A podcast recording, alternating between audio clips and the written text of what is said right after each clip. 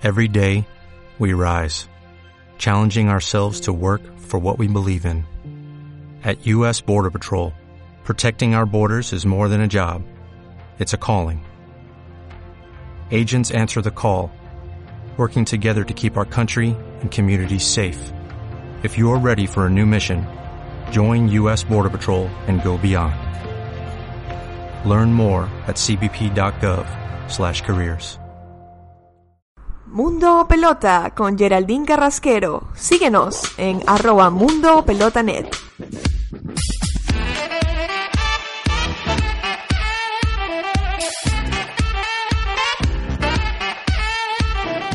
Hola amigos, bienvenidos una vez más al repaso de la actualidad futbolística. Estamos en Mundo Pelota. Si la pelota gira, el mundo naturalmente también lo hace. Llegamos al episodio 9 en cuanto a la secuencia regular. Recuerden que también pueden encontrar en este podcast episodios especiales en forma de editoriales en el que hacemos especiales, semblanzas, perfiles de jugadores históricos o simplemente damos eh, una posición, una opinión asentada con respecto de algún tema de importancia. Pero en cuanto a los episodios, este es el número 9 y quiero agradecerles la sintonía, recordando que pueden encontrarnos en las redes sociales arroba Mundo Pelotanet en Instagram y también en Twitter. Pueden activar la suscripción al canal de YouTube. Estamos como Mundo Pelota, tenemos página de Facebook y por supuesto nuestra página web www.mundopelota.net. Al primer toque. Esta semana estuvo cargada, como siempre, de mucha información en cuanto a lo que el fútbol se refiere, pero hubo un par de acontecimientos importantes que no se verán reflejados este año, pero sí a mediados del otro año, porque el verano de 2020 tendrá dos competiciones de selecciones muy importantes en la misma fecha, en el mismo lapso de tiempo. Estoy hablando de que todos los futboleros del mundo se van a paralizar desde el 12 de junio hasta el 12 de julio porque en ese intervalo de tiempo se va a estar disputando tanto la Copa América como la Eurocopa 2020. Vamos a hablar de lo que fue el sorteo de la Copa América 2020 que se llevó a cabo a mitad de esta semana. Y dirán por allí, bueno, ¿hasta cuándo se van a realizar Copas América de forma seguida? Porque se realizó una en 2015, otra en 2016, que fue la edición especial por el centenario, luego la que ya se esperaba que se hiciera la de 2019 este año en Brasil, pero el siguiente año se va a hacer otra y en total serán cuatro Copas América en cinco años. ¿Por qué? Se realizará la de 2020 en palabras de la Conmebol porque quieren ajustarse al calendario de lo que es, por ejemplo, la Eurocopa y los mundiales. Así pues, la Copa América se va a disputar en la misma línea de tiempo de la Eurocopa, se disputará hasta 2020 y esto quiere decir que la siguiente ya sí sería para 2024, es decir, la Copa América se disputaría cada cuatro años de forma regular, como venía siendo. Hay que recordar la Copa América, por ejemplo, de 2007 fue en Venezuela, la de 2011 en Argentina y luego la de 2015 se hacía de forma regular en Chile. Esta Copa América eh, tendrá un formato distinto en lo que es la fase de grupos. Va a repetir con ya los acostumbrados invitados. Esta vez los invitados serán Australia y Qatar. Pero eh, habrán más partidos para los equipos, porque en lugar de haber tres grupos, habrá dos grupos que están emparejados por la zona geográfica de las selecciones. Así que el sorteo que se llevó a cabo a mitad de semana estuvo más bien descafeinado porque ya se sabía que los equipos de la zona norte del continente iban a formar un grupo y que los equipos de la zona sur iban a estar integrando el otro grupo. Solo faltaba sortear el orden de los partidos, las sedes y por supuesto a dónde iban a parar los invitados. Estoy hablando de Australia y Qatar. Acá quiero hacer un paréntesis. Usted se preguntará, bueno, ¿qué hace Australia y Qatar jugando la Copa América? Es que realmente se ha visto como en los últimos años estos invitados no le han aportado mayor nivel al evento. Además, la mayoría de estos invitados no acude a la cita con sus selecciones A. Van con equipos B, van con equipos juveniles, van con equipos alternativos y utilizan la competición como un banco de pruebas y al final no terminan convirtiéndose en rivales dignos o en rivales que puedan aspirar a un poco más. Bueno, faltaba más que aspiren a más y que, que, puedan llegar a la final, imagínense. Pero termina siendo un poco extraño que se invite a estos equipos en la Copa América y por qué no para el futuro hacer una Copa América de verdad completa con lo que es la Confederación de Centroamérica y del Norte de América y hacer entonces una competición eh, global en lo que es el continente americano. Muchos intereses en juego, también estos intereses repercuten en que estos invitados, en este caso Australia y Qatar, por supuesto vengan ahora a participar.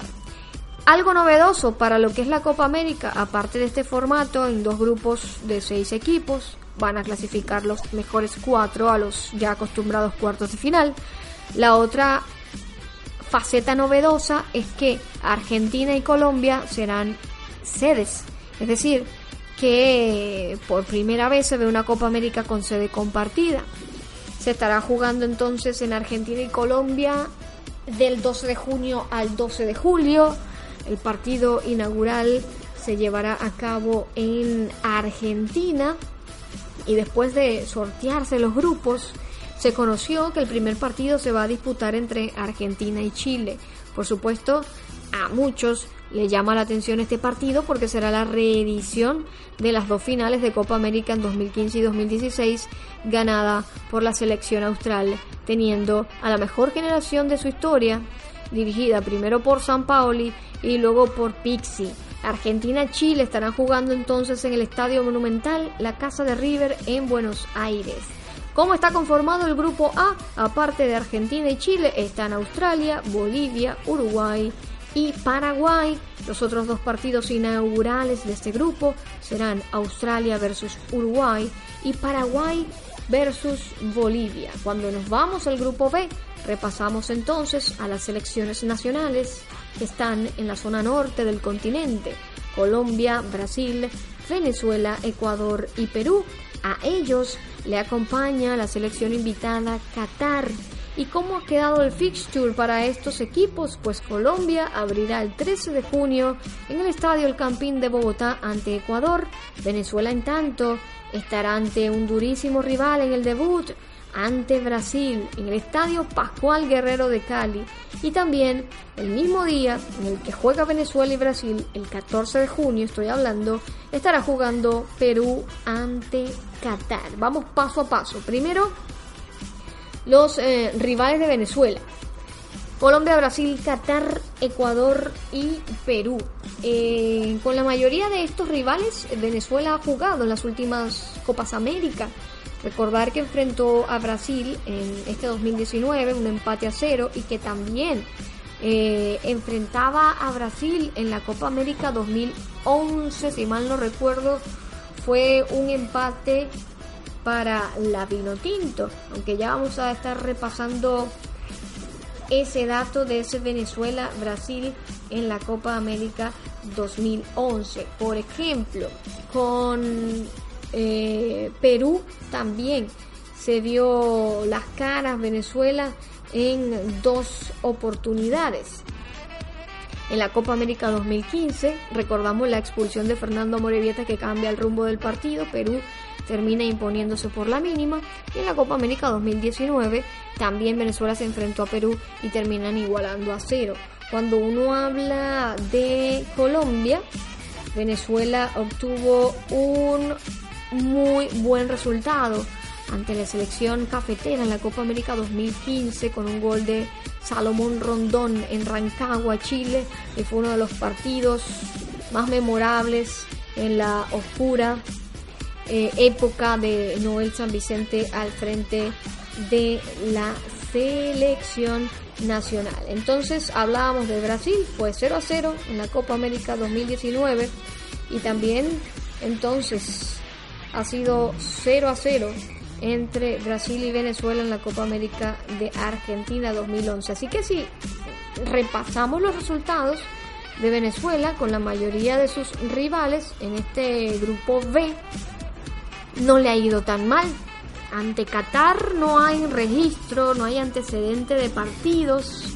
En cuanto a las elecciones asiáticas, Venezuela ha jugado ante China, Corea del Norte, Corea del Sur, ante Japón, ante Siria, ante la misma Irán, pero no, no se recuerdan resultados ante Qatar.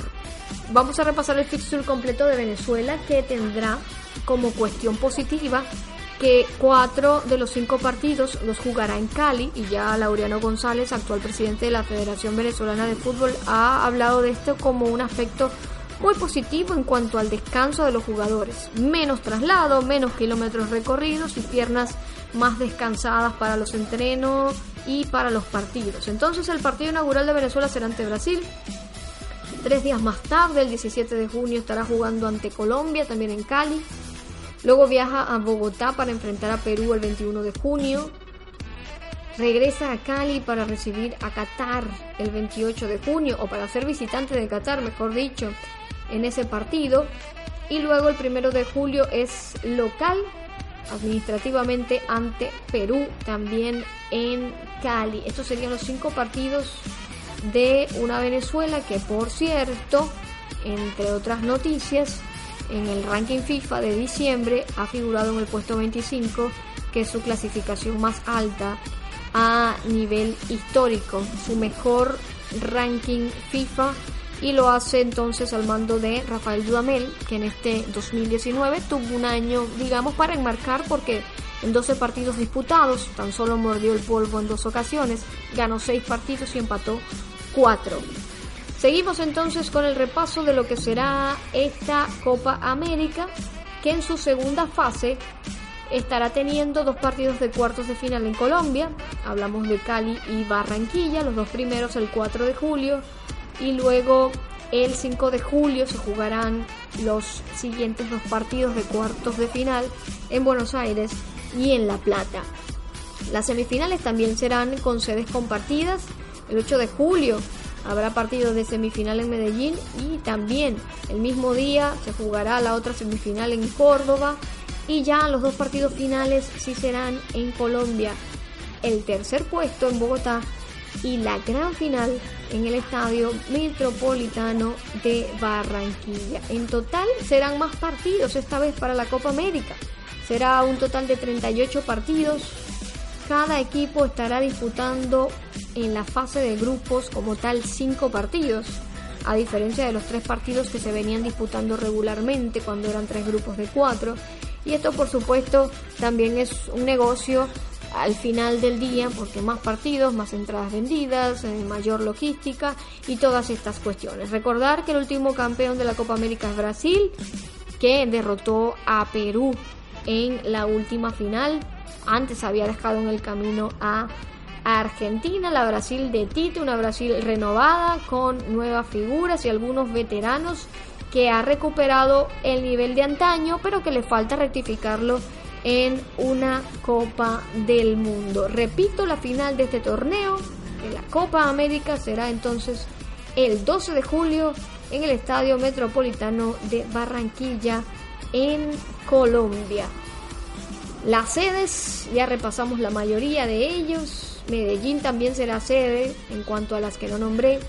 Y en Argentina también estarán como sede Mendoza y Santiago del Estero en una competición que tendrá un formato renovado. El sorteo se llevó a cabo este 3 de diciembre en la ciudad de Cartagena.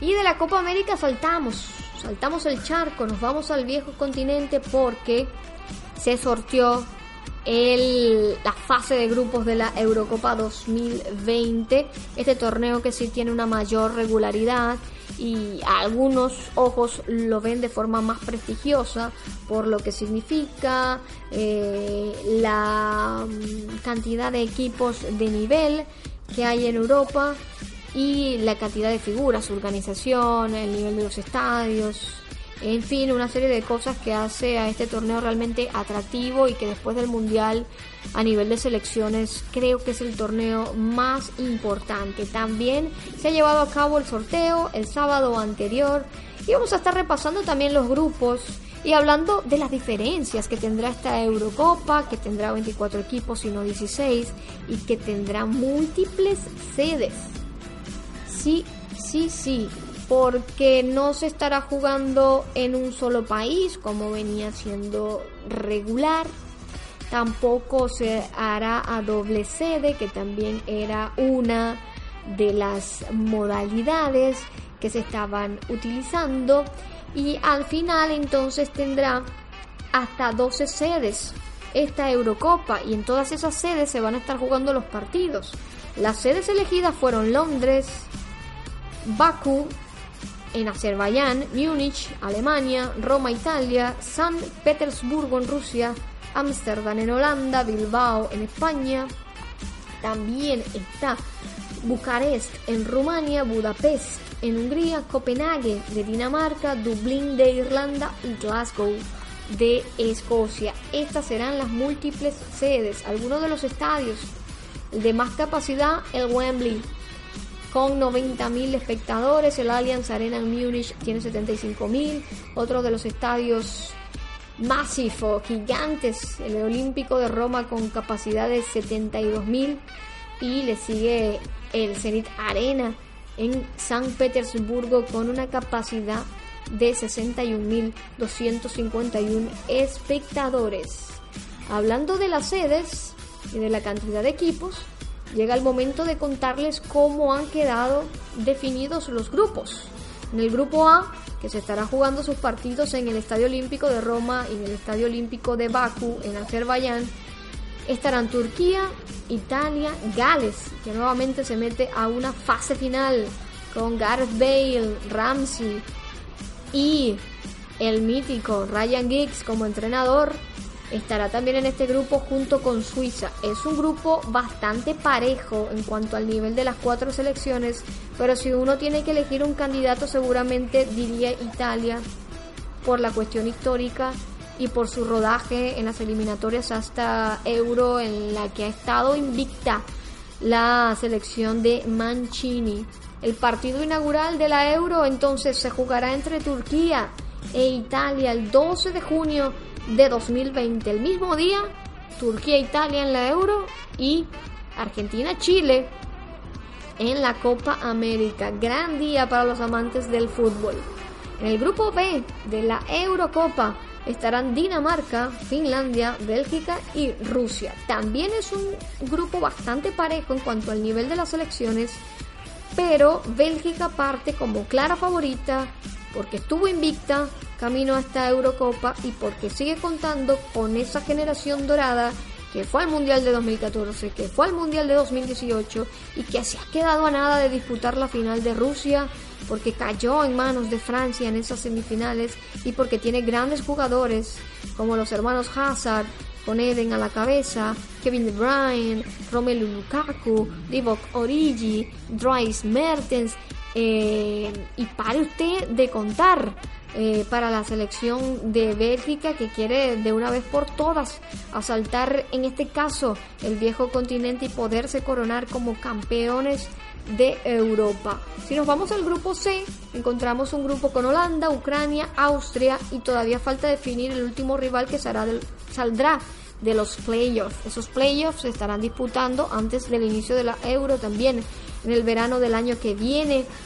Holanda parte como principal candidata, una Holanda que con Virgil van Dijk y Matthijs de Ligt en el centro de la saga tiene un nivel superlativo y ha sido última finalista en la UEFA Nations League cayendo a manos de Portugal. Pero ojo que está Ucrania que tuvo un camino a la Euro bastante, bastante eh, regular. De hecho, se clasifica como primera de grupo y deja Portugal segunda y tiene en el banquillo a un jugador legendario como Andriy Shevchenko, ganador además del balón de oro. Si nos vamos al grupo D, encontramos a Inglaterra, Croacia y República Checa. Otro grupo bien parejo. Inglaterra históricamente es más que sus rivales, pero llega a las fases finales de estos grandes torneos y en los últimos años Inglaterra no ha podido dar la talla. Tiene una generación joven nuevamente en ataque, tiene un trío que puede ser demoledor, con Harry Kane, Raheem Sterling, que ha mostrado su mejor versión futbolística con Guardiola en el Manchester City, y con el jovencísimo Jadon Sancho. Pero también pudiera integrar la delantera de Inglaterra Jamie Vardy, goleador del Leicester, otra vez liderando la tabla de la Premier League. Y por supuesto, el joven estrella del Manchester United, Marcus Rashford. Así que Inglaterra tiene un gran equipo. Esto sin nombrar a los integrantes del Baby Chelsea de Frank Lampard que pudieran estar cotizando dentro de la selección inglesa. Croacia tiene un grupo más bien veterano, llega a la final del último mundial y para figuras como Luka Modric pudiera ser su última gran cita porque estará llegando a esta Eurocopa con 34 años.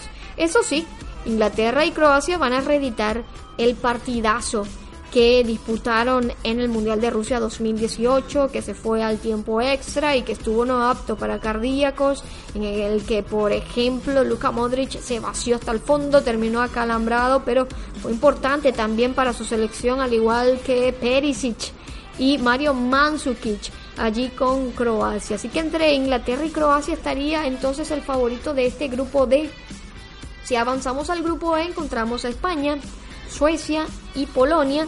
Además que falta entonces definir al otro rival que también saldrá de los playoffs, al igual que en el grupo D de Inglaterra, Croacia y República Checa. En este grupo E también falta el último rival, España, Suecia y Polonia. Suecia y Polonia seguramente estarían disputando el segundo lugar, aunque Polonia con Robert Lewandowski que se presenta como el delantero más en forma del fútbol europeo actualmente de extender su nivel para el próximo verano le pudiera dar un plus a esta Polonia e incluso disputarle el primer lugar a España. Una España que tendrá o contará con el regreso de Luis Enrique a los banquillos luego de que Robert Moreno fuera el entrenador durante la clasificación a la Euro. Una España que sigue contando en su capitanía con eh, Sergio Ramos, pero que tiene una serie de jugadores nuevos que están intentando de armar otra selección competitiva como aquella que ganará las Euros de 2008, de 2012 y por supuesto se consagrará campeón en el Mundial de 2010. Vamos a cerrar con el grupo F, hablando de esta Eurocopa 2020 con F, F de fuerte o F de feo, porque feo va a estar este grupo con eh, los últimos dos campeones del mundo y el último campeón de la Euro. Portugal, Francia y Alemania, me refiero a Alemania campeona en 2014, Francia campeona del mundo en 2018 y Portugal, la de Cristiano Ronaldo, campeona en la Eurocopa 2016. Será de pronóstico reservado este grupo realmente Portugal tiene una linda ocasión de defender la, Eurocopa, pero ante rivales muy fuertes. Eso sí, si logra pasar esta alcabala, va a llegar eh, con un envío anímico importante a la fase final. Esta Portugal tiene la oportunidad de ayudar a Cristiano a poder convertirse en el máximo goleador en la historia del fútbol en cuanto a selecciones nacionales se refiere. Ha quedado ya Cristiano Ronaldo con 99 goles y está cerca de superar a Dani Daei. Vamos a ver qué pasa, porque Cristiano Ronaldo también tiene otra asignatura pendiente y es poder ser goleador de una fase final de Eurocopa, que no lo ha logrado. Tampoco ha sido goleador de una fase final de Mundial, por ejemplo. Pero llegará a esta competición con 35 años y su nivel estará en entredicho por la edad aunque ha demostrado ser un obseso competitivo el portugués y seguramente llegará en buena forma a ese torneo. Esta Eurocopa entonces tendrá como grupo de la muerte este grupo F y todavía falta definir quién integraría como cuarto participante este grupo. Recordar que falta por jugarse los playoffs. Se estarán jugando entonces 21 partidos, 51 partidos en esta Eurocopa que seguramente se las va a traer. La siguiente Eurocopa, la de 2024, se estará jugando en Alemania. Por cierto, la siguiente eh, Copa América la de 2024 se estará jugando en Ecuador.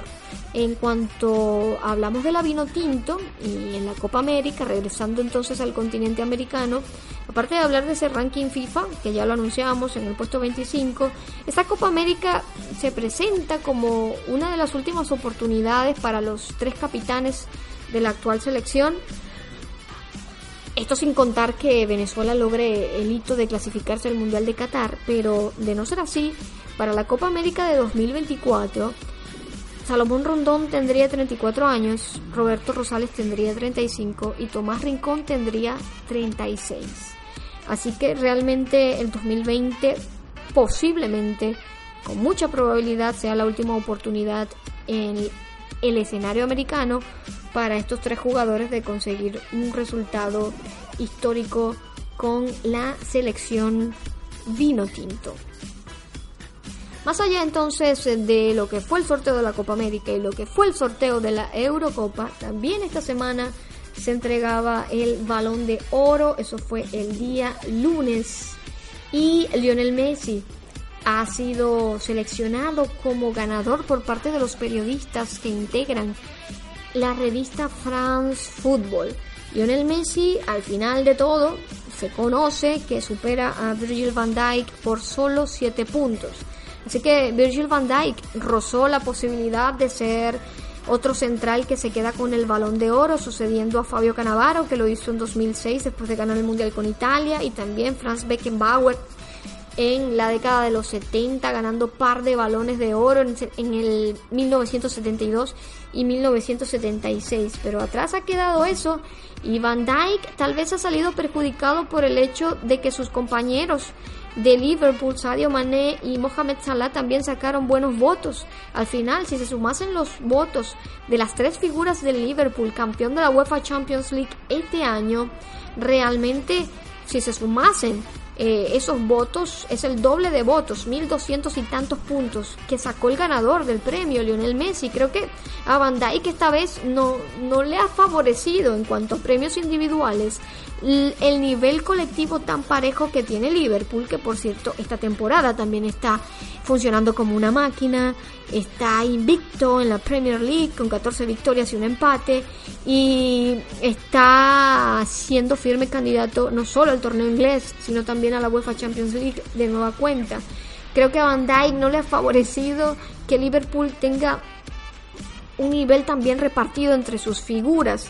Eh, hay una posibilidad de que en 2020, al margen de la Eurocopa y la Copa América, que seguramente le sumaría muchos puntos a Cristiano y a Messi de ganarlas, si Sadio Mané o Mohamed Salah logran desprender su rendimiento del resto de sus compañeros en Liverpool y realmente tener una performance descollante, pudieran entonces estar mejor valorados por parte de los periodistas para ganar este premio. Lionel Messi se impone entonces por sexta vez en su carrera y demás está decir que ya ustedes deben saberlo que es el único futbolista en la historia en ganar este galardón en seis ocasiones. Sí, que ha tenido mejores años en lo colectivo y también en lo individual en cuanto a los números que este, pero quizás este balón de oro llega en lo que es la versión más completa de Lionel porque si en 2015 ya lo ganaba como un jugador total que no solo hacía goles sino también hacía jugar bien a sus compañeros en este 2019 le ha sumado la capacidad de ser ultra decisivo también a través de la pelota quieta. De hecho, los últimos partidos que ha ganado el Barça lo ha hecho a través de tiros libres de Lionel, de goles de Lionel, de asistencias en tiro libre de Lionel. Si usted va a buscar un jugador que sea imprescindible en su equipo, que haga mejor a sus compañeros, que tenga una conducta intachable dentro y fuera del campo y que además mantenga un rendimiento regular fin de semana a fin de semana, ese es Lionel Messi. Por eso eh, no se entiende mucho los detractores eh, al argentino en el premio, si bien uno entiende y se entiende que el club ganador de la UEFA Champions League, cuando no se trata de año de mundial, generalmente aporta al ganador del balón de oro, pero este fenómeno de que se han repartido los puntos entre Mané, Salah y Van Dijk creo que ha favorecido a Lionel Messi esta vez, además de lo que es su reconversión en su juego, eh, sus ganas de superarse y mantenerse en la élite, mantenerse vigente. Lo mismo que Cristiano Ronaldo que ha quedado otra vez en el podio de un balón de oro con 34 años y 476 puntos, ganando el Scudetto con la Juve, también la Nations League.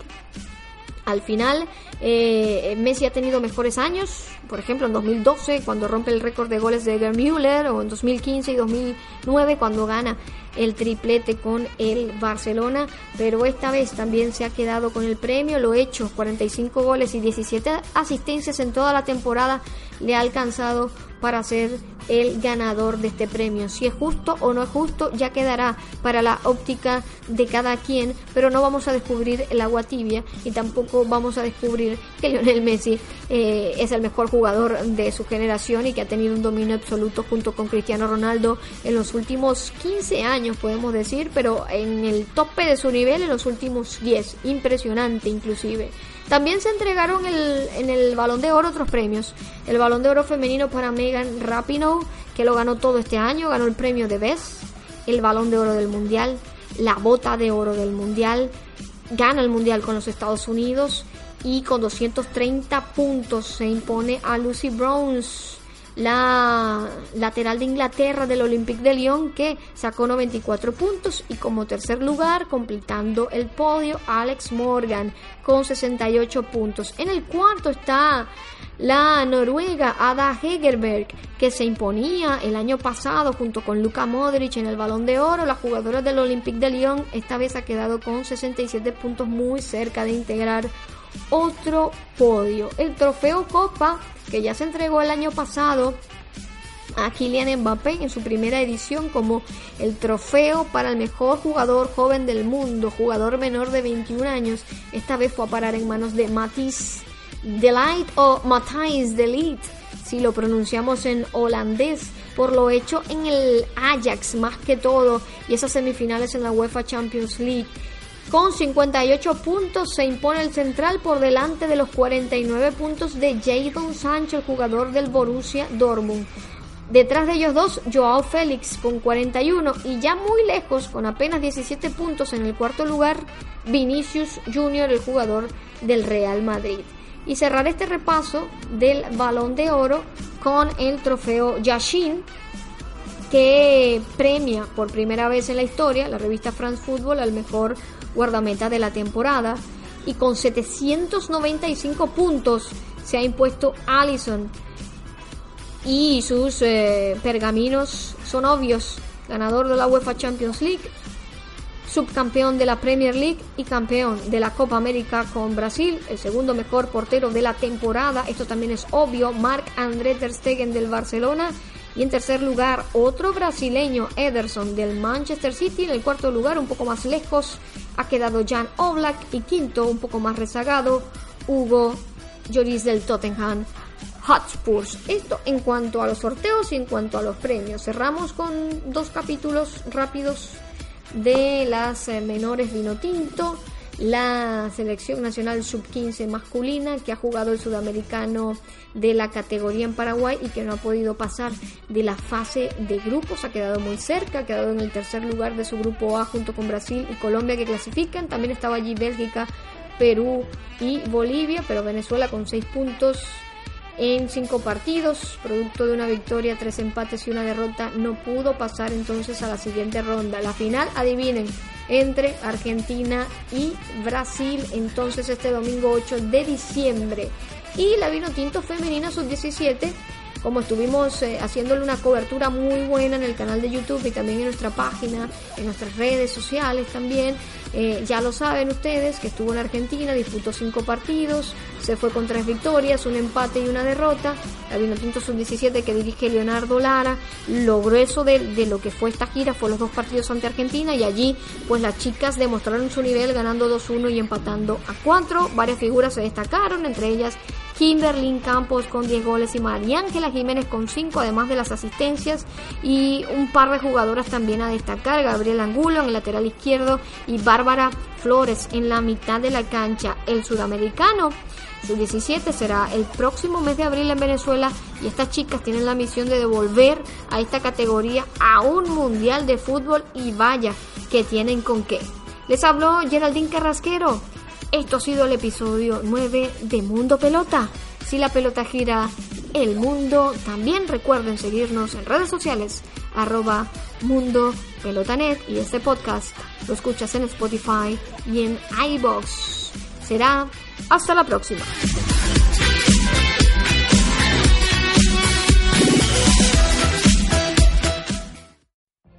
What if you could have a career where the opportunities are as vast as our where it's not about mission statements, but a shared mission? At U.S. Customs and Border Protection, we go beyond to protect more than borders, from ship to shore, air to ground, cities to local communities. CBP agents and officers are keeping people safe. Join U.S. Customs and Border Protection and go beyond for something far greater than yourself. Learn more at cbp.gov/careers.